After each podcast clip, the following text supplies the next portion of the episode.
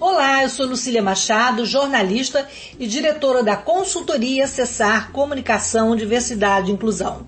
Este é o podcast Acessando Lucília, que você ouve e assiste todas as terças-feiras, a partir das 18 horas, na web rádio Censura Livre, pelos canais do Facebook e do YouTube. Fique com a gente!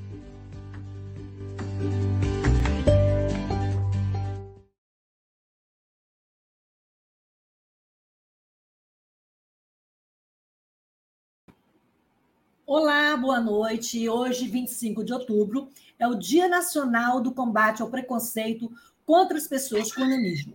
A nossa pauta é sobre essa condição física e de saúde né, que atinge muitas pessoas no país e no mundo. É, a data, 25 de outubro, ela foi criada em 2017 pela Lei 13.472 para conscientizar a sociedade é, sobre o que é o nanismo, a importância da inclusão e da acessibilidade dessas pessoas é, e também da, cobrar pelas políticas públicas é, que garantam, garantam que pelo menos né, é, estejam falando dos nossos direitos. Né? E nós temos aqui hoje duas convidadas. É, antes de apresentá-las, eu vou me descrever. Sou uma mulher branca, de cabelos castanhos escuros, estou com óculos dourado, tenho nariz fino, boca fina, estou com leve batom estou com uma blusa branca, com umas pintinhas vermelhas, estou sentado na minha cadeira de rodas, que não aparece aqui é, no, no vídeo, né? Então, para conversar com a gente sobre esse tema tão importante que é preciso falar e debater, principalmente em relação às políticas públicas e ao preconceito, eu tenho aqui duas convidadas, uma lá do Centro-Oeste e outra do Nordeste do país, gente. Olha que beleza. É, lá do Centro-Oeste, uma Ismene Fernandes Silva, professora efetiva do estado de Goiás, lá da cidade do Catalão. A Ismene mestre em História e atuante em movimentos sociais. Inclusive, faz parte é, da Frente de Mulheres com Deficiência, como eu faço também. E temos a Baiana, a Baiana retada aí, que está aí hoje com a gente, que é a Diane, né? A Diane Pires. Ela é uma mulher com nanismo também, com, assim como a Ismene. Ela é trabalhadora de um call center de uma empresa de telefonia lá em Salvador.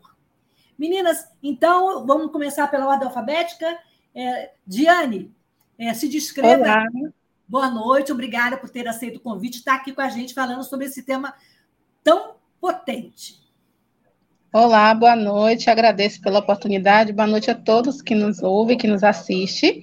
É, eu sou Diane Pires, tenho 38 anos, sou mulher negra, estou de blusa vermelha com brinco uma, em formato de argola, usando trança, com leve batom, e eu estou sentada à cadeira, certo? Eu falo aqui de Salvador, Bahia. Muito bem. E de Salvador, vamos para o Catalão, lá em, Goi em Goiás. Ismere, bem-vinda, se apresente aí para o nosso público. É, boa, boa noite. Então, eu sou uma mulher branca, é, tô com cabelos presos, mas normalmente eles ficam na altura do ombro. Eu uso óculos, é, tenho um brinco em forma de, de gota, é, médio. Eu uso um batom vermelho, estou com os cabelos presos, né? E tenho os lábios finos. É, estou usando um vestido vermelho, assim como a Diane e de alças vermelhas, eu acho que vai aparecer mais as minhas alças. E, e sou de Catalão, Goiás, né, centro-oeste de, de, do estado de Goiás, e sou professora efetiva do estado de Goiás. Que bom estar aqui junto com vocês. Muito bom. Meninas, após cinco anos né, da lei e, e de muitos anos de luta, vocês consideram que o preconceito diminuiu? Diane, você considera, acha que diminuiu o preconceito? Por partes, né? É, alguns são camuflados, né? Tem pessoas que fingem que não tem preconceito, mas existe, existe é uma luta constante, né? Que a gente sempre tem. Eu mesmo passo aqui na minha cidade, em vários lugares que eu passo, né? Às vezes quando eu vou ao shopping, é, tem mesmo, além da, do, do, preconceito, por ser pessoa com deficiência, ainda mais pela, por eu ser negra, também, né? Essa condição também é, tam, a, acontece muito, né? Esse preconceito está mais camuflado, mas ainda existe sim. Quer dizer, é um, é um, é um peso duplo, né? Porque além de. Aliás, é um triplo, né? Mulher com deficiência e negra. E né? negra. É, Sim. É, muito, é, é, muito, é muito peso, né, Lismene? O preconceito diminuiu na sua visão muito. ou ainda há muita luta Olha, pela frente? Não, assim, na verdade, é, o preconceito, como a Diane acabou de dizer, ele realmente é camuflado. Mas o, o, que, o que me dói mais, né, o que me machuca mais, é, para além do preconceito ser camuflado, é, é, é, a questão da, da acessibilidade, que provavelmente, provavelmente você vai falar mais adiante, né? É, é a questão da, da, da acessibilidade e da dificuldade dos espaços serem acessíveis para nós, Sim. pessoas, né? É, pessoas com nanismo.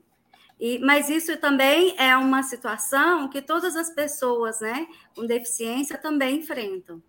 Né? Então, é, você então falou. Pode continuar, pode continuar seu raciocínio. Então, é, aí essa questão né, da acessibilidade, é, porque os lugares eles não são acessíveis para nós. E se eles não são acessíveis, a deficiência é dos lugares e não das pessoas com deficiência. Porque as pessoas, as pessoas veem que a gente tem essas deficiências e eles não adequam os lugares às nossas necessidades. Então, esses lugares é que são deficientes. Sim. Para nós. É, pois é. Então, eu, eu vejo por esse lado. É. Como é que você. Por exemplo, é, você mora numa cidade. Agora, Daiane, você, Diane, você mora numa Diane. cidade Salvador, né, Diane? E, Sim, Salvador. A, e aí a cidade da, da Ismene, né, é um pouco menor, uma cidade de, de pequeno porte, né? Ou digamos médio, né? É, e talvez, né, as barreiras são as mesmas, porque a sociedade, seja numa grande cidade ou uma cidade de pequeno, médio porte, ainda é um desafio no nosso cotidiano diário, né? É, por exemplo, como é que é aí na sua cidade, Diane, em Salvador, o acesso ao caixa eletrônico, é, a um banheiro adaptado. Como é que você é, é. analisa hoje a acessibilidade de Salvador para pessoas com nanismo? Ó, é, eu consigo encontrar em alguns lugares, né, que eu vou, com sempre tem é, banheiros nas clínicas, é, em departamentos, repartições que eu vou, sempre tem o um banheiro, né, que é para pessoa com deficiência. Alguns Mas, locais exemplo, tem, tem um, um sanitário adaptado para pessoas com deficiência? Alguns tem, tem. No shopping tem, alguns lugares tem. Tem outros que não, mas assim, eu vou dizer que eu, é, 50% dos lugares que eu vou tem. São lugares de grande porte, né? Lugar que, é, tipo assim, shopping, é, grandes clínicas, né? Grandes hospitais, tem. Lugares menores ainda não. Até a questão de acessibilidade, né? Eu também tenho dificuldade no transporte público. Ah, é, quando, é, quando o ônibus ele é muito alto, eu não subo. Eu não subo, ou então sempre alguém precisa me dar a mão para eu subir ou para eu descer. Quando eu venho do, da rua, né, meu esposo, ele me, me aguarda no ponto para poder me segurar para descer no ônibus quando muito alto. E já aconteceu de ter quase acidente comigo, porque o motorista arrastou o carro ele não viu que eu estava descendo no fundo, nem ele, nem o cobrador, e ele arrastar o ônibus. Se meu esposo não está segurando na porta, é, poderia ter acontecido algo pior, né? Então, uma das queixas é essa. Inclusive, aqui onde eu moro, é, eu moro aqui nesse bairro tem pouco tempo, eu te digo que a acessibilidade rampa, a Rosana, inclusive, teve aqui, uma amiga minha, que você conhece, Lucila, é, ela, a gente estava olhando até essa questão também da acessibilidade, e não tem e eu preciso até buscar isso, né? Porque eu sou moradora e eu preciso. E quando a gente vem morar aqui, foi por questão também da acessibilidade, né? A gente olha tudo. Então, tem uma questão, tem essa questão também do, do transporte público, é, alguns, a, a, alguns lugares, é, a questão também, agora não, que não tem mais, mas antigamente não tinha, né, o orelhão, não tinha para pessoa baixinha, né, não tinha o, o orelhão de um tempo para cá, veio, agora já não tem mais, né, o orelhão já, já não existe mais mas é essa dificuldade que a gente enfrenta diariamente. E como é que é a situação aí em catalão, Ismene? Não deve diferenciar muito, não. Talvez seja até pior, né? Eu tô lembrando dos orelhões que eu levava banquinho para poder usar o telefone. Nossa, é a realidade. Ai, Deus, levava Eu tinha uma aluna, é, só antes de você comentar, antes de você comentar é, a situação aí, eu tinha uma aluna aqui na universidade onde eu trabalho, que ela trazia um, um, um banquinho para subir na cadeira para assistir a aula. Olha que situação. Mas é. fala um pouquinho da, da, da, situação no catalão, no seu dia a dia, no seu, na sua locomoção. Como é que é, Ismene? Pois é, é, graças a Deus, assim, em relação ao transporte público, eu consegui, né, graças àquela lei de inclusão que nos permitiu comprar um carro adaptado, né, para as nossas necessidades. Se não me engano, foi no governo do Lula, né? Ou foi da Dilma? Eu não lembro. Agora gente. é que não foi, né? Agora é que não foi. Não, não. eu, eu não tenho certeza, mas eu acho que foi no governo do Lula, tá? Então, aí é, meus sobrinhos me ajudaram, meus pais também, e a gente conseguiu comprar um carro com 40% de desconto, que é o que a lei nos permite, né? E consegui uhum. comprar um carro zero né, com 40% de desconto. Então, eu tenho um carro adaptado para mim, para as minhas necessidades. E eu ando com os meus filhos nesse carro, tranquilo.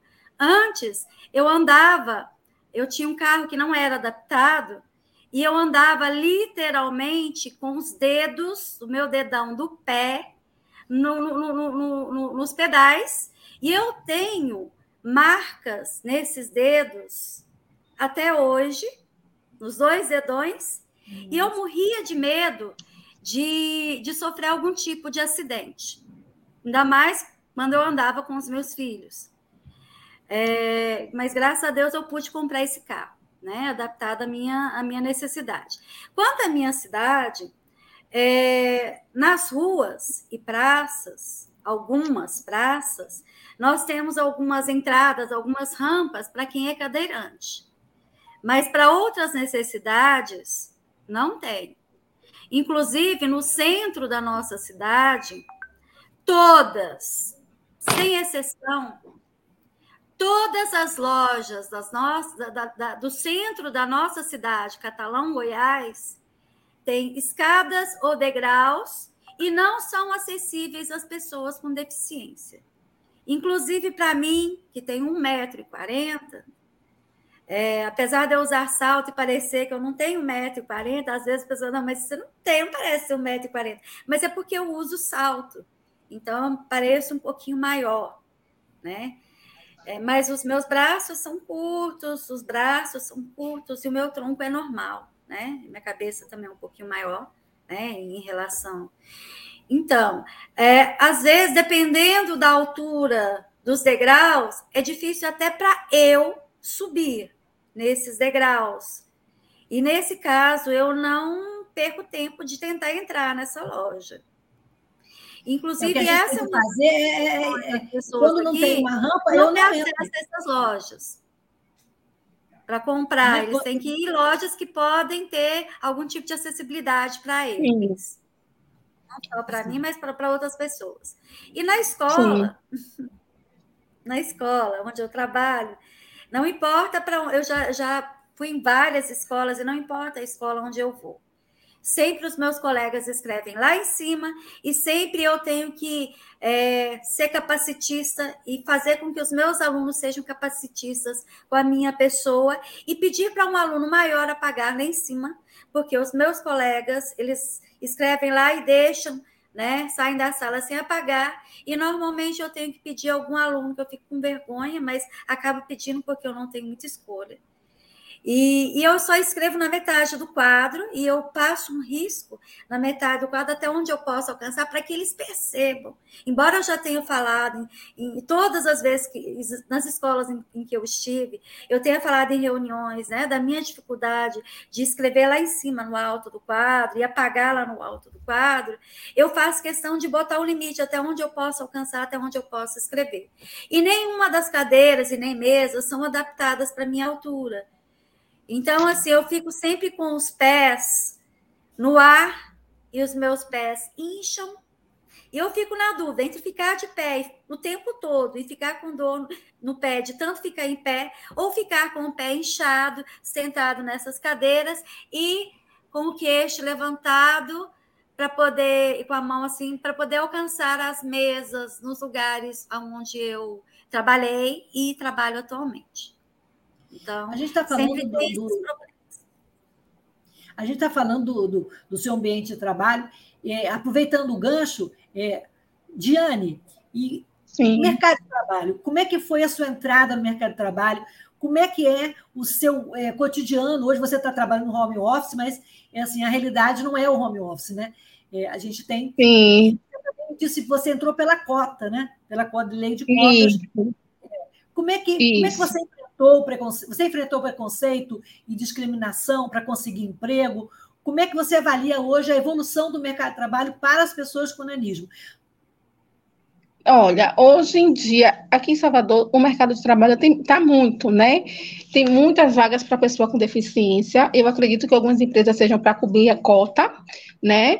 E as vagas, é, é, eu não tenho ainda né, um nível superior, mas eu tenho amigas que são pessoas com deficiência, que têm nível superior, e que elas têm uma dificuldade em, achar vaga determinada para o grau de escolaridade, para o grau de instrução delas, porque as empresas, as vagas que ele tem, geralmente são vagas é, nos bastidores. É vagas para call center, não desmerecendo, porque qualquer emprego é digno, mas são vagas para call center, vagas para auxiliar de serviços de gerais, são muitas vagas que tem. É, é, aqui em Salvador, a maioria da vaga para as pessoas com deficiência é nessa área de serviços gerais, e pessoas que, né, é nessa área de call center, muita vaga, e algumas, uma outra em uma área melhorzinha. Porém, como eu falei, algumas vagas, eu falo, não estou falando desse preconceito para comigo, mas eu vejo que para pessoas com deficiência, deficiência é, encontram sim esse tipo de preconceito, porque as vagas destinadas só é esses, nesses cargos, e é como, é como se as pessoas com deficiência elas não fossem capacitadas para exercer outras funções. Infelizmente, é uma realidade crua que nós sentimos na pele, né? Eu não tive dificuldade em achar emprego, porém, esses empregos que eu achei foi sempre nessas áreas, ou voltada para call center ou pós-venda. Trabalhei muito em concessionária, é, essa empresa que eu trabalho hoje, assim, eu trabalho em home office, mas ela me deu todo o amparato, né, pra, de material mesmo, assim, para o meu bem-estar mesmo, sabe? Eu, eu, eu, sou muito bem amparada pela empresa que eu trabalho hoje. É, a empresa, a empresa ela me deu todos os é, cadeira, mesa, descansador de pés, até o punho, mouse, tudo. Eu tenho aqui tudo novo que eles deram é, voltado, né, para a gente ter, trabalhar mesmo, para a gente ter um bom serviço, para a gente ter uma qualidade de serviço, ainda mais tratando, né, de home office. Mas eu já tive outros empregos em outros lugares, é, em questão de acessibilidade. Eu já trabalhei em um lugar, em uma concessionária aqui em Salvador, onde o banheiro era lá no alto, lá, né, eu tinha que subir escada para ir ao banheiro, e a escada eram, eram os degraus altos, muito alto. Inclusive, eu trabalhei com uma outra colega também que tinha nanismo, e a gente tinha um pouquinho dessa dificuldade, né? E sempre esse tipo de emprego. A gente nunca conseguiu um emprego para um cargo melhor, né? Não, eu não, eu, eu sempre atribuía isso porque eu não tinha um, um, nível superior. Mas eu vejo que não era, o problema não é só esse. O problema é que as empresas realmente não ofertam é, vagas para para cargos melhores para pessoas com deficiência. Se a pessoa com deficiência quiser um emprego melhor, ela tem que se acabar para fazer um concurso pela cota para poder lá sim e ali lá, né? Dependendo do cargo que ela for fazer, que se ela passar para poder ocupar. Mas, é uma, infelizmente, é uma realidade nua e crua que nós vivemos, né? Eu acho que não seja só aqui em Salvador, mas acredito que seja no país inteiro. Com certeza. E, assim, além de, de, das vagas para as pessoas com deficiência ainda serem muito restritas, li, muitos ligadas à cota, a gente também vê muito esse caso, como você falou, são, são vagas operacionais. E, às vezes, a pessoa Sim. tem doutorado, tem né, mestrado, e, assim, não por conta da deficiência, a gente ainda é obrigada a conviver com essa barreira atitudinal, né, Ismene? E até pouco Sim. tempo a gente via as pessoas com nanismo é, associadas às atividades circenses, ao humor, né? Durante muito tempo, é, a pessoa com nanismo foi ridicularizada como bobo da corte. Né? Tanto que ainda hoje, vocês, em, em muitas festas, né, em muitos. É, a gente vê a pessoa com nanismo sendo usada, entre aspas, né, é, como um, entretenimento. Como é que você vê Sim. a evolução de, de, de, é, desse quadro, Ismene? Olha, é, eu acho que assim tem humor e tem humores, né? É, eu, eu acho que assim a, aquele tipo de humor que ofende a dignidade de uma pessoa, para mim, embora algumas pessoas riem e achem engraçado, não tem graça a pessoa que tem essa dificuldade, né? Essa deficiência, não é nada engraçado. Então, o humor deixa de ser, ser humor a partir do momento em que passa do limite e ofende a dignidade de um ser humano. Aí, a partir do momento que ofende a dignidade, né? Aí ele deixa de ser humor e passa a ser uma ofensa. E por mais que as pessoas achem engraçado, por mais que as pessoas riam, né? Não, de, não vai, vai deixar de ser humor e vai ser uma ofensa né, à dignidade da pessoa. É o que eu penso. Né? Concordo. Quer comentar, Diane? Por favor, comenta aí. Sim, sim. É, eu vejo, né, que eu, nas redes sociais eu fico muito indignada quando eu vejo as pessoas, é, algumas pessoas com deficiência se propõem a isso, né, por conta de visibilidade ou por conta de um CC de dinheiro, não sei porquê se permitem a isso. E isso me deixa muito triste, né? Porque dá o direito de outras pessoas pensarem que todo mundo que está nessa condição é, tem que ser tratado dessa forma, certo? Eu nunca, nos meus 38 anos, eu nunca permiti que ninguém viesse destratar, desfazer de mim, pelo, porque se, se acontecesse isso, eu ia brigar mesmo, eu sempre briguei, né? Eu sempre briguei mesmo, porque eu nunca admiti isso. Eu não admiti e não admito, em local nenhum que eu passe, que ninguém vai desfazer de mim. E já aconteceu um episódio, assim, um shopping aqui em Salvador, já tem muito tempo, um homem de uma determinada loja de calçado, eu passar e ele fazer piada comigo. E aí eu fiz o maior barraco, eu fiz o maior barraco no shopping, mas depois eu disse, não, é um pai de família que está né, trabalhando. No... Depois eu fiquei me sentindo culpada. Mas eu disse a ele: você pode até perder seu emprego por conta disso, porque você tem que aprender a respeitar as pessoas. E, infelizmente, a gente passa muito por isso, né? Muito por isso. Ismene, além disso, além desse, dessas brincadeiras sem graça e fora de hora, né? A gente também sabe que as mulheres com deficiência, é, as com nanismo não fogem à regra, né? Elas são também é, vítimas de fetiche, né? E de é, como se, sonhos eróticos e, e, piadas mesmo, né? É, muito é, piadas machistas e degradantes. É, como é que a gente pode diminuir esse capacitismo em relação às pessoas com deficiência? Ah, olha, eu quando eu era criança, né, e eu sempre fui pequenininha, sempre fui a menor da turma. Então, assim, eu as pessoas me chamavam, vinham com, com as piadinhas, né? É, tamborete de amarrar, jegue, toquinho de amarrar jegue, entre outras coisitas. Eu não dava moral, sabe? Não, não dava moral e, e nenhum apelido nunca pegou em mim. Mas eu já tive algumas situações, assim, que me constrangeram quando eu era criança e que eu tive que me posicionar. Outras eu não tive condição de me posicionar. Aí eu dizia: olha, você está passando do limite. É, você não é perfeito, ninguém é. E se eu for começar a citar todos os seus defeitos, você vai ficar com muito mais vergonha do que eu. Então, calma aí que você está passando dos limites, segura a onda. Então, assim, eu sempre me posicionei, fui bem firme e graças a Deus eu sempre fui respeitada. Mas, assim, houve algumas situações em que fugiram do meu controle. Tipo, quando eu tinha meus é, sete, oito anos, e eu sempre fui a menorzinha da turma, eu tinha uma professora que era muito amiga da minha mãe. E ela me achava muito engraçadinha, porque eu era muito pequenininha. e, e ela me colocava para assistir aula sentada no colo dela. E quando eu tinha que copiar, também sentada no colo dela, me doía o pescoço de ficar virando para o quadro e copiando lá. E só que era minha professora e eu era uma criança, eu me sentia constrangida, era desagradável, mas eu não me sentia é,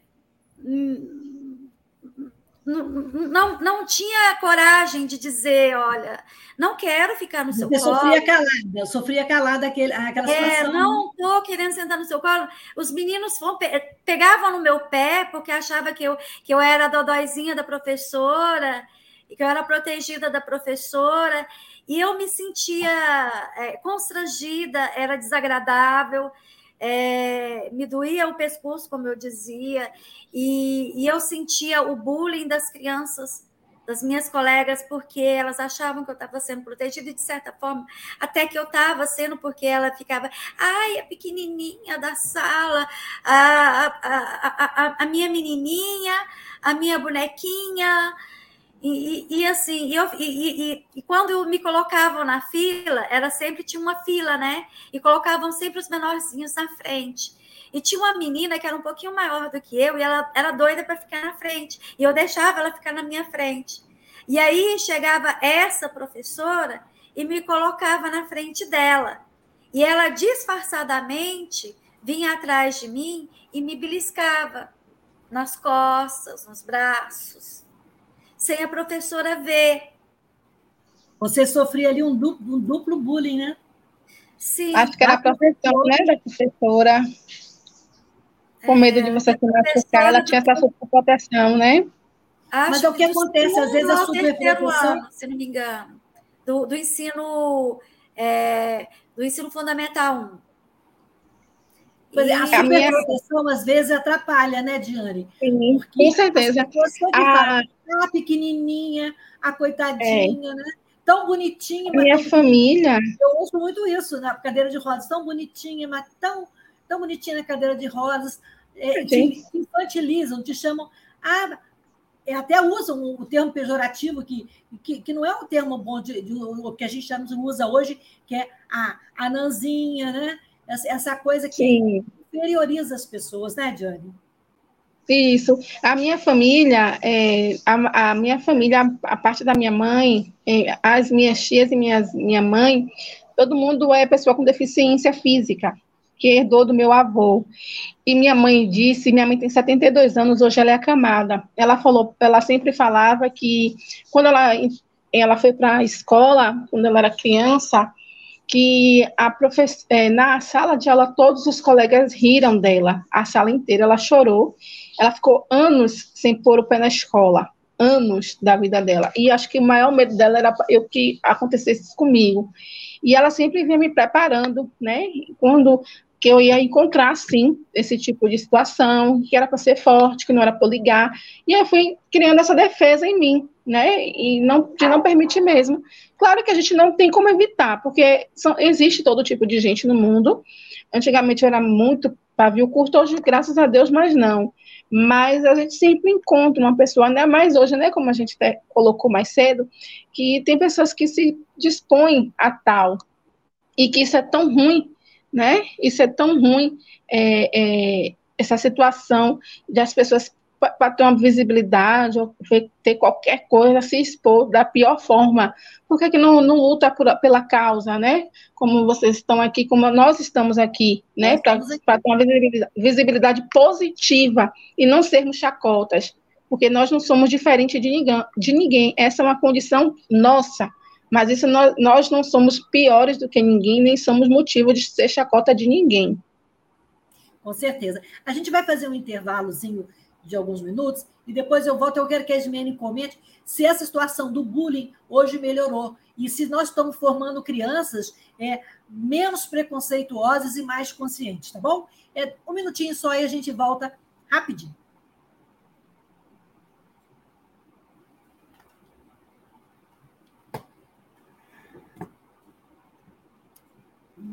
Para manter o projeto da Web Rádio Censura Livre de uma mídia alternativa, Buscamos apoio financeiro mensal ou doações regulares dos ouvintes, de amigos e parceiros, já que não recebemos recursos de grandes empresas, políticos ou partidos.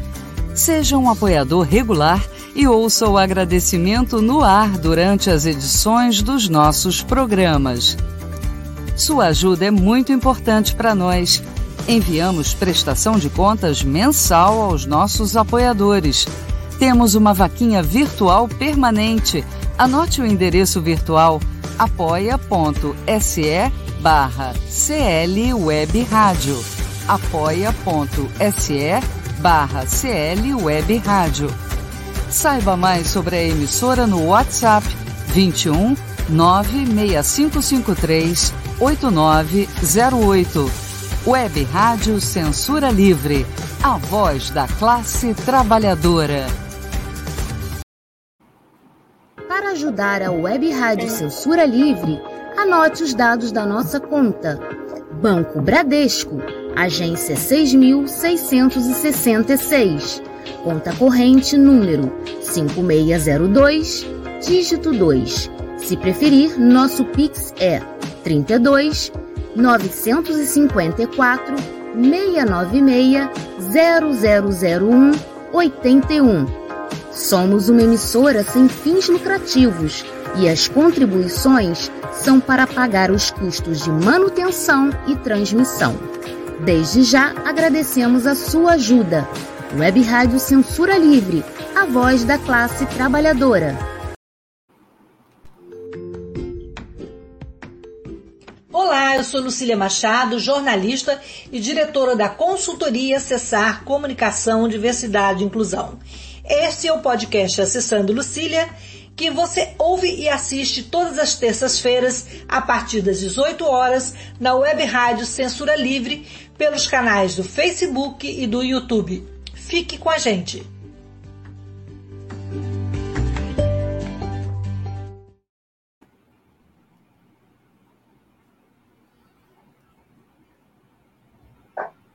E voltando ao bate-papo aqui com a Ismene e com a Diane nesse dia de luta contra o preconceito às pessoas com nanismo. É, Ismene, como a gente estava falando, é, ainda existe bullying, ainda existe preconceito, ainda existe barreira, mas eu acho que como é que você vê hoje é, as crianças, as, é, o olhar das crianças para as pessoas com deficiência? Você que na sala de aula, não sei se você trabalha com, com crianças ou com adolescentes, mas você vê de perto essa realidade. Mudou? As pessoas estão criando pessoas mais conscientes e menos preconceituosas? Olha, foi maravilhoso eles trazerem as crianças para estar tá interagindo com as outras, é, né, em sala de aula. É, a aceitação é, é, é, muito linda, é muito rica. Os dois aprendem, né? Tanto as pessoas com deficiência quanto as pessoas sem é, essas, essas dificuldades, sem essas deficiências, né? É, eles interagem muito bem e tem as, as professoras de apoio, né? para estar tá apoiando, mas quem faz as atividades normalmente são sim as pessoas com deficiência. As professoras de apoio não fazem as atividades para essas, para essas crianças, elas sempre dão um jeitinho de fazer, lógico, com um pouco mais de dificuldade, mas elas fazem. Uh, só que, assim, o que eu acho interessante é que, assim, para as crianças, ele, eles têm feito né, toda uma política de inclusão, o que eu acho lindo, maravilhoso e tem que ter mesmo, sabe?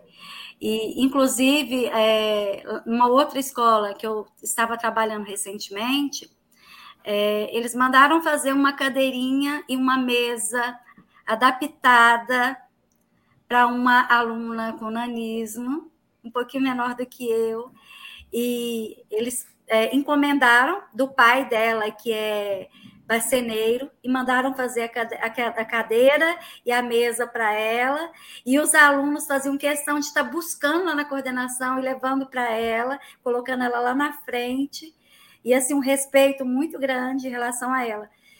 Mas, infelizmente, em relação aos professores, as pessoas é, os adultos né, com deficiência, eu não consigo perceber muito essa inclusão. assim, mandaram fazer essa cadeira e essa mesa para a aluna e esqueceram que eles têm também uma professora com nanismo e a escola não se preocupou. Você sofre preconceito no seu ambiente de trabalho? Você se sente é, diferenciada? Eles tratam. O que, que precisa para te incluir melhor na escola como profissional? Bom, seria esses espaços, é, esses espaços adaptados para a minha condição. Agora, assim, quanto à questão de relacionamento, é bem tranquilo, sabe? É, e agora eu estou numa escola muito acessível, assim, muito é, bacana, né? É, são professores que eu já conhecia de longa data, mas infelizmente ainda existe essa resistência, né, em relação à altura do quadro, escrever. Aí o professor falou para mim, ah, Ismene, você me desculpa, mas é porque eu tento aproveitar todos os espaços do quadro. Então, é, eu, eu tenho que escrever lá em cima, e para mim é difícil, eu tenho problema nas costas, ficar agachando. Eu falei assim: não, não quero que você escreva lá embaixo. Mas, assim, é, a mesma, você tem dificuldade para baixar por conta do seu problema nas costas. Eu, se eu quiser alcançar lá, eu tenho que buscar uma cadeira. As pessoas ainda não têm o olhar, né? É, é. Não olham para o outro, não se colocam no lugar do outro. Lógico que ninguém vai saber como é que é ficar numa cadeira de rodas ou como é ter uma estatura menor. Mas as pessoas uhum. podem ter a uhum. sensibilidade, né, da Diane? Você no Sim. seu trabalho, no dia a dia, você também, é, em outros trabalhos, agora você está em casa, mas você também já teve problemas no ambiente de trabalho em relação a essa acessibilidade? Também ao tratamento, a, ao olhar das pessoas perante você? No, hoje, não. Não. Desde quando eu entrei né, para o mercado de trabalho, eu tive uma situação em uma concessionária que eu trabalhei, onde um mecânico ele desfez de mim, né, da, é, da minha condição física. E, mas assim, questão de acessibilidade, não. É, assim, a, a, empresa, né, que, pela função também, né, que eu sempre trabalhei, que é sentada, então eles davam essas, essas, essas condições, né, essa, essa acessibilidade, eles sempre deram. Mas, assim, já teve, né, como eu falei aqui, do, de um mecânico que desfez de mim, e eu vi pelo espelho, e eu falei de imediato, a minha, eu fui bem reativa, e eu falei para ele, falei para o chefe dele, né, porque eu achei um absurdo, aquilo ali, não ia, eu não ia omitir aquilo ali nunca, né, e, e eu tornei público no momento, e a empresa é, foi bem taxativa e puniu ele, puniu. Mas, assim, se tem, hoje já é camuflado, né? Como eu falei, já é mais camuflado. Mas acredito que exista. Mas, assim, em relação aos colegas, não. Do setor, assim, não. Não tem. Não tem. É uma evolução e caminhando para a inclusão. Vamos ver, nós temos comentários de alguns ouvintes aqui. Antônio, você pode colocar para a gente aqui os comentários é, sobre o papo que a gente está tendo aqui com as colegas. A Rosana Lago, é, boa noite, parabéns a essas duas mulheres lindas e com coragem. Acho que tem mais um comentário aí da Rosana. É, vocês exporem os preconceitos, situações cruéis. O capacitismo destrói vidas e histórias. Ismene está mandando um coraçãozinho ali para Rosana, que falou também: beijos, Giane, minha amiga da Bahia. Olha aí, mais um ouvinte da Bahia. Mais uma amiga da Bahia. Ismene, membro da, da, da Frente Nacional de Mulheres com Deficiência. Obrigada, Rosana, que é da Frente de Mulheres com Deficiência. Que, e tem também a Deise Sotero dos Santos, que diz: Que orgulho de ver você por aqui, minha cunhada Diana Pires. Muito Ei, bom. o cheiro, minha cunha. Ai, que delícia o cheiro. E a Rosana está falando mais aí, diz que vocês são lindas. Vocês, e, ah, ah, muito bom, minha amiga, tem que combater mesmo. É isso é meu. Somos mulheres combativas, né, meninas? Agora, é, Ismene e Diane, é, a primeira lei da inclusão das pessoas com deficiência, que foi a chamada lei de cotas de 91, ela não incluiu o nanismo como deficiência.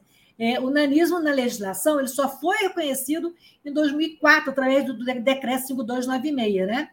É, em termos de políticas públicas de é, política para pessoas com nanismo, que defenda o interesse das pessoas com nanismo, no mercado de trabalho, na saúde, na educação. É, o que, que você tem a dizer, Ismene? Nós avançamos É, o que precisamos para colocar mais a cara do nanismo é, na rua, nas, no mercado de trabalho, nas escolas, nas universidades? Olha, eu acredito sim que houve um avanço né, por essa lei de inclusão de, de cotas, houve, houve um avanço é, é, nessa lei de inclusão, é, foi muito, muito legal, mas ainda há muito ainda para conquistar, né? Nós ainda precisamos combater muito preconceito, especialmente esse preconceito camuflado que as pessoas têm.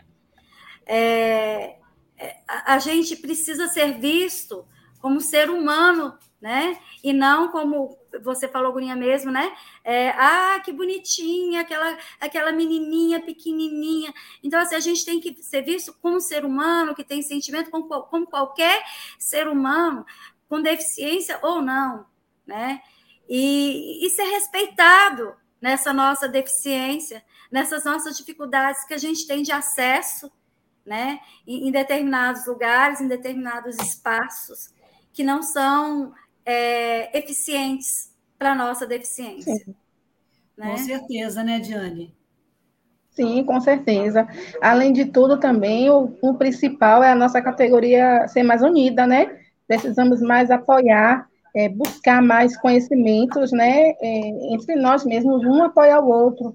Porque eu acho aqui, pelo menos aqui na Bahia, eu acho que está precisando mais é, dessa visão, desse olhar, de, de, dessa categoria ser mais vista, né? Precisamos sim ter um, pessoas para nos representar é, é, nessa área, em todas as áreas, na verdade, para que nós possamos ser vistos e respeitados, né? Para juntos combatermos é, essa, todas as dificuldades que a gente enfrenta em diversos segmentos, né, das nossas vidas. É, vou aproveitar o, aproveitar o comentário da Rosana é, sobre políticas públicas de saúde, ela falou que dar visibilidade ao tema e colocar políticas públicas específicas, principalmente na saúde da mulher, com algum tipo de, de impedimento. Eu ia falar, ia comentar com você, Diane, é, o seguinte: você comentou que você já fez nove cirurgias, né? E Sim, nós sabemos que, é, nós, nós, sabemos que o nanismo ele existe mais de 400 tipos de nanismo. O mais comum é a androcoplasia, né? Mas como é essa política de saúde para a pessoa com nanismo? É, as pessoas que precisam têm acompanhamento no SUS, isso evoluiu, é, tem, é, é fácil acesso. Como é que é em Salvador? Depois a Ismene pode comentar como é que ela vê isso também. Aqui em Salvador, eu, as cirurgias que eu fiz foi quando era na fase final da, da infância, já entrando para a adolescência. E quem anda, andou com isso tudo foram meus pais. Mas hoje, assim, como eu tenho um plano, a maioria das coisas que eu faço é tudo pelo plano. Porém, tem alguns órgãos públicos que atendem, sim, a pessoa com deficiência, porém, o acesso é muito difícil. É muito difícil. É demorado, né, é, demorado a questão de, de vários, assim, da saúde pública mesmo para a pessoa com deficiência, é, em questão, é, como até Rosana colocou no comentário, é, da saúde, né, da mulher, é muito difícil, sabe? Não é, não é algo impossível, porém é algo a longo prazo, a longo prazo, não é algo que você chega hoje, se inscreve hoje e amanhã já vai ser chamado, já vai ser acompanhado, não é assim, demora. A questão de acesso à medicação também. Pode concluir. É, é a questão das medicações, né? Que tem, como eu falei, a minha família, é, ela, a, a, parte da minha mãe é pessoas com deficiência, e eu tenho parentes que precisam tomar remédios, né? Que são remédios que é para combater mesmo as dores crônicas que sente, e que meu primo ele precisou entrar para ele precisou entrar na justiça para ter acesso a essas medicações. E para ele ter acesso, ele todo mês tem que prestar conta de tudo que ele compra. Ele tem que enviar as notas fiscais. Imagine, a humilhação foi algo que foi para a justiça demorou muito para ele conseguir. E ele tem que prestar conta de tudo que ele usa. Ismene, como é que é aí em Goiás esse atendimento é, então, às pessoas com organismo? Então, é, eu, meus pais só, se, só foram se dar conta, né, que eu era muito pequenininha, que tinha alguma coisa errada, embora minha mãe também não seja muito alta, né? Quando eu tinha lá os meus 16 para 17 anos. E aí é, a gente não tinha condições, né? E as minhas tias em Goiânia, né, na capital Goiânia, resolveram fazer alguns exames em mim para ver o que estava acontecendo. E foi quando eu descobri, né, que eu tinha essa condição de acondroplasia e, e, que o meu tronco era normal, mas os meus membros eram menores. E assim, a, através de uma radiografia, eu descobri, por exemplo, né, que eu tinha 16 para 17 anos, que o, o, a idade óssea do meu, do, dos meus braços e pernas era de uma criança de 8 anos. Mas aí, segundo o médico, não dava mais para fazer nada assim para tentar comprar remédio para eu crescer um pouquinho mais ou, ou né, melhorar a minha condição, né, e tal, porque eu já tinha menstruado, né? E eu já estava com 16 para 17 anos, então era conviver com essa condição. E de lá para cá, é, eu não cresci mais, eu continuo com o mesmo tamanho desde aquela época né? E provavelmente os meus ossos da, do braço e da perna continuam com a idade óssea, né? De uma criança de oito anos. Então, Por isso é tão importante e, né, o acompanhamento, né? É, e assim, avançar nesse sentido, né? A gente consegue. E eles não sabiam, né? É. Não se deram conta. Né? E agora, assim, é, eu não sei como está sendo agora. Eu sei que o SUS ele cobre muita coisa. O SUS é, é, maravilhoso. A gente tem que agradecer por ter o SUS, mas ele tem as, as suas limitações, né? As suas dificuldades. Mas ainda é melhor do que não ter nada, né? Quem não tem plano de saúde só pode contar com o SUS. E ainda bem que a é. gente tem o SUS. Com todos ainda os seus limites, todas as suas dificuldades, a gente tem o SUS. Porque nos países onde não tem o SUS, né, Sim. É tudo mais caro e tudo muito mais complicado. Né? Hoje nosso, em dia eu tenho. Nosso país é rico, né? Fala Hoje em dia eu tenho uma saúde, é mais fácil. Mas se eu dependesse, é. mas se fosse para eu depender do SUS, eu ia agradecer, mesmo com todos os limites, né, todas as dificuldades, todas as barreiras que tem, é, toda a burocracia que eu sei, né, como a Diane e a família da Diane enfrenta, né? Ainda bem que a gente tem o SUS. Pode melhorar? Deve melhorar. Mas ainda bem que tem o SUS. Né? É. é isso. Quer complementar, Diane? É isso, eu faço das palavras dela minha. Temos o SUS, o SUS é muito bom, só está sendo, né? Acho que está sendo mal ministrado, né? Porque recurso tem, recursos tem, é, precisa mesmo fazer um, é, ter um olhar mesmo, sabe, mais humanizado eu acho que é isso que está faltando também, né? E é uma coisa em relação à saúde da pessoa com deficiência, eu falo aqui dos nossos casos, por exemplo, eu que estou na cadeira de rodas, e vocês, por terem uma estatura menor, é, não é só isso. É, por trás da nossa deficiência tem as nossas dores, tem as nossas dificuldades, tem os, né? A gente precisa fazer exercício, a gente precisa ter acesso a tanta coisa.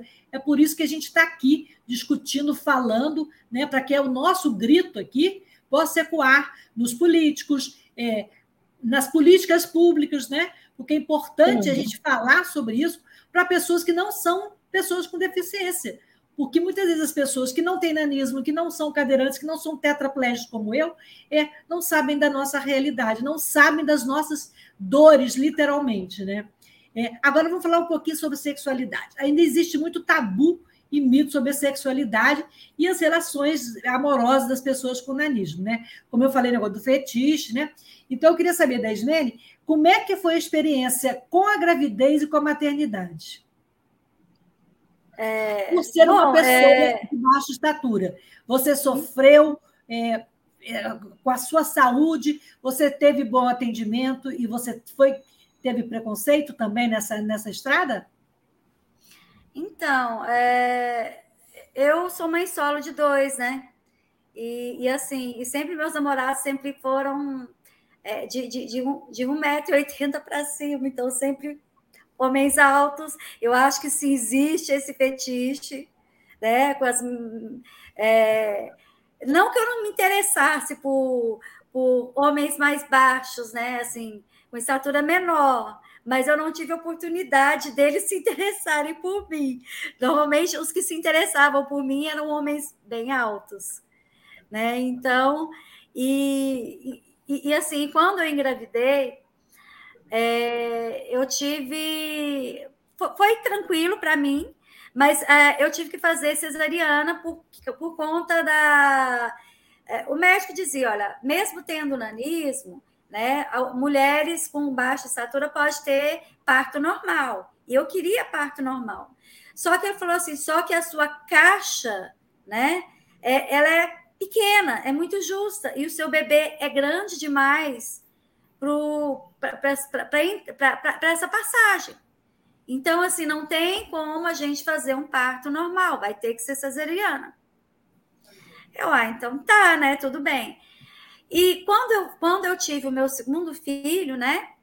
É, eu tive, um pouco antes, eu tinha dado uma doença chamada púrpura, que era problema nas plaquetas, né?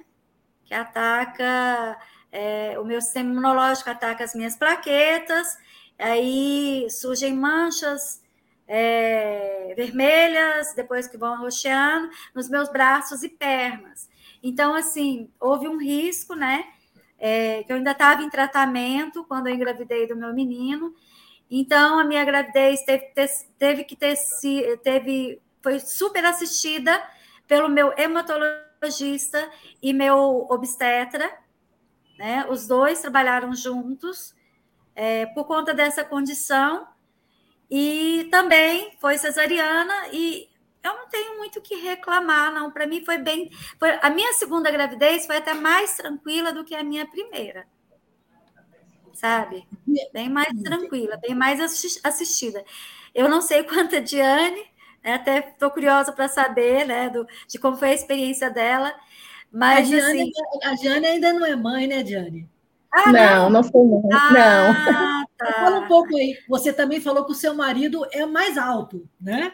Você é, teve ele... algum problema, algum preconceito na hora de, de namorar? Em relação também, quando você está com seu marido, as pessoas têm aquele olhar capacitista, eh, comparando a sua altura com a altura dele. Como é que você encara como é que, essa situação, situações como essas? Olha só, hoje eu, a gente não eu não, pelo, pelo, que eu tô, pelo tempo que eu estou com ele, eu não lembro de nós dois, dois termos passado algo. Mas deve ter, né? Provavelmente a gente nunca percebeu. Ele é mais alto que eu, ele tem 1,70, alguma coisa, não sei exatamente a altura dele. Ele é bem tranquilo. É, enquanto a, a, Eu nunca tive dificuldade, não, de relacionamento. Eu sou casada, mas eu não tenho filhos. É, eu nunca tive dificuldade, não. Assim, tem, né, claro, aquelas pessoas que fazem aquelas piadas, o povo chato, aquele povo machista, mas, assim, dificuldade, quando tinha dificuldade, eu caía fora, né? Se eu, se eu visse, assim, algo que era algum tipo de fetiche, né? Se eu visse que era alguém que querendo se aproveitar, aí eu caía fora, porque sempre minha mãe me orientou muito, né? Porque minha mãe também é, é mulher com deficiência, e ela sempre vem me preparando, porque também ela viveu, passou por isso, né? Geração claro de mulheres fortes. Né? Oi? Geração de mulheres fortes, né? Sim, sua família, sim. pelo minha que você mãe... fala da sua mãe, da influência. Sim, minha, mãe, minha mãe tinha uma sabedoria muito grande, ela me passava muitas coisas, muitas coisas, ela me preparou para muita coisa. Muito bom isso. É, temos sim. outros comentários aí, Antônio, da Rosana e da, da Deise. Vamos colocar aí na tela para ilustrar essa nossa conversa. É bom quando o ouvinte interage, né? É sinal de que a conversa está boa, né? Dá para colocar. Vamos lá. Tem, é, tem aí, Antônio, o, os comentários da Deise e da Rosana? Parece que eu vi aqui. A Rosana disse que se dependesse do SUS, ter, não teria êxito, né? E que mais? Vamos ver que a Bahia precisa avançar nessas políticas. Precisamos todos, né? A Bahia precisa avançar e ampliar atendimento de atenção à saúde da pessoa com deficiência. O Brasil precisa, né? E a Deise falou que precisamos falar mais sobre o assunto, conseguir fazer com que a categoria seja vista, tenha visto muita evolução nas empresas, aumento de contratação e a preocupação com acessibilidade. Isso, isso é bom, porque é diversidade, né? Porque quando a gente convive com pessoas com deficiência, em ambiente de trabalho, é assim, é, acho que é uma riqueza, é uma troca, né? Sim. E ela, a, a Deise também falou que mas as políticas públicas precisam evoluir muito. Infelizmente, só sentimos a dor quando nos afeta, quando o problema é do outro. Acabamos por fechar o olhar. Precisamos evoluir para ontem. Muito bom, Deise. Meninas, o programa está chegando ao fim, mas uma coisa muito importante e que é muito legal de falar, né? É, hoje, dia 25 de outubro, é, o menino cananismo é o novo personagem da turma do Maurício de Souza. É o Bernardo. Ele está chegando às bancas hoje. E eu tinha até colocado aí, não sei se o Antônio consegue é, colocar na tela para gente, a foto com a imagem da ilustração. Aí à esquerda está o Maurício de Souza, com os personagens dele aí, e à direita é o, o, o quadrinho, né? O, a turma da Mônica, nosso amigo colonismo. O que, vocês acham dessa iniciativa e o quanto ela pode colaborar para a conscientização e, e, inclusão das pessoas com nanismo na sociedade? É, Diane pode falar, depois Ismene fala. Ah, que eu achei ótimo.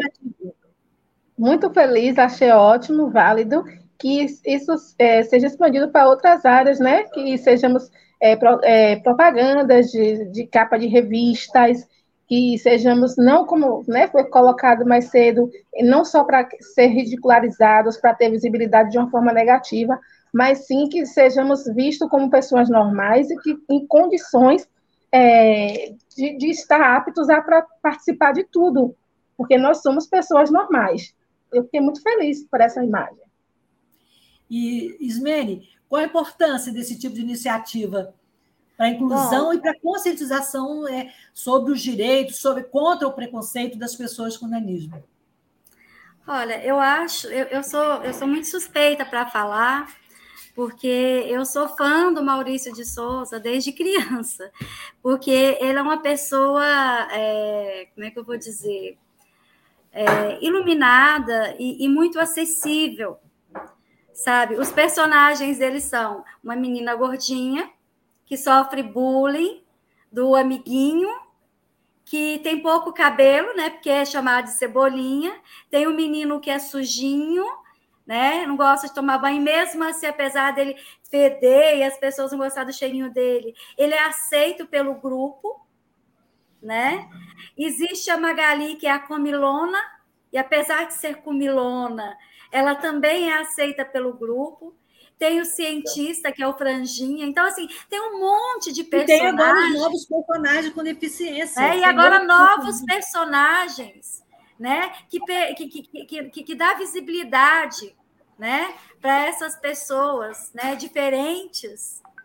Né? E, e, e, assim, eu sempre achei muito bacana. E aí eu acabo, eu tenho o olho pequenininho, né? Eu esqueci de dizer que eu tenho os olhos pequenininhos, meio puxadinho, mas eu não sou descendente nem de, de, de, de japonês e, nem de, de, de, chinês. É natural da minha família. Eu acredito que a gente seja descendente de índio, né? Mas não, não tem certeza. Aqui no Centro-Oeste todo mundo fala que é descendente, né? É, é então, é, eu, é, aí o meu olho fica mais puxadinho, igual o olho do Maurício de Souza, que também tem o olho meio puxadinho, né? E, e, e do filho dele, né? Que é, é, é, é, meio japonês também. Então, assim, eu acho, então, assim, eu acho muito bacana né, essa inclusão que ele promove através desses personagens. E como disse a Diane, que venham mais pessoas que possibilitem essa inclusão, né, de várias pessoas com deficiência em vários locais, né, em, em vários lugares, é, em, em, em várias mídias, né, e que os personagens é, com nanismo não sirvam só para ser aquele personagem engraçado, bonitinho, cuticute, mas que seja um personagem que tenha sentimentos e que interaja com outros personagens que não tenham deficiência e que seja visto como uma pessoa, né? Como uma pessoa, né, que está interagindo com as outras e que tem sentimentos, é, que, que, que, que, interaja mesmo, de fato, com, com uma pessoa né, que ela é, como gente que ela é. Né? Então é, é isso. isso aí, meninas. Então, nós estamos a cinco dias das eleições. Eu não posso deixar de fazer uma pergunta que eu acho muito importante. O que, é que vocês esperam do novo presidente em relação às políticas públicas para as pessoas com deficiência? Diane, o que, é que você espera do futuro presidente? Menina, eu espero que, que ele chegue, quem for eleito, né? Que eu acredito que seja Lula, que chegue com vontade de mudanças e que venha olhar para nós, né? Olhar da maneira que nós precisamos ser vistos né? Eu não falo nem só a pessoa com deficiência, mas todo o país que padece, né? Que olhe para to como um todo, para todas as áreas. E vocês, Mene? Então, eu acredito que espero que não seja essa pessoa, mas se for o Bolsonaro, a gente sabe como ele vê as mulheres, como ele vê as pessoas com deficiência, como ele vê e como ele trata, né? As pessoas é. com deficiência, como ele trata os indígenas, como ele trata os negros, como ele trata as pessoas é, é, LGBTQI, né? E outras siglas que eu não. Desculpa, gente. Então. É, é, são muitas siglas, e não consigo lembrar todas, mas enfim, né? É, então a gente sabe como ele vê e como ele trata essas pessoas. Então a gente espera, né? Sinceramente, que seja o Lula, porque o Lula a gente vê o carinho, né? A gente vê como ele, como, como ele nos percebe, como ele nos trata. Inclusive, foi ele que sancionou a lei de inclusão, a lei de cotas, né? Então, a gente espera que ele seja eleito e a gente espera que ele olhe por essas políticas públicas e que a gente seja visto e que a gente tenha acesso aos direitos e tantos direitos que são, que são negados para a gente e que a gente tenha acesso aos direitos que a gente tem e que a gente consiga conquistar novos direitos. Né? Meninas, então é muito obrigado. E hoje, além do dia do combate ao preconceito contra o humanismo, também é o dia da democracia. Então, como esperamos que, que o processo seja concluído com clareza, com transparência é, sem artimanhas né, e sem medo, e que na próxima semana a gente possa estar aqui com um novo tema, falando abertamente, aproveitando esse espaço que é tão importante para que a diversidade e a inclusão sejam realmente práticas efetivas no nosso cotidiano. Eu só tenho a agradecer a vocês. Muito obrigada e seguimos juntas nessas e outras lutas. Até a próxima semana. Obrigada. Obrigada, obrigada gente. Obrigada pelo convite, obrigada pela participação, por tudo. Tchau, gente. Boa noite. Meninas, boa noite. Olá, eu sou Lucília Machado, jornalista e diretora da consultoria Acessar Comunicação, Diversidade e Inclusão. Este é o podcast Acessando Lucília que você ouve e assiste todas as terças-feiras a partir das 18 horas na Web Rádio Censura Livre pelos canais do Facebook e do YouTube. Fique com a gente!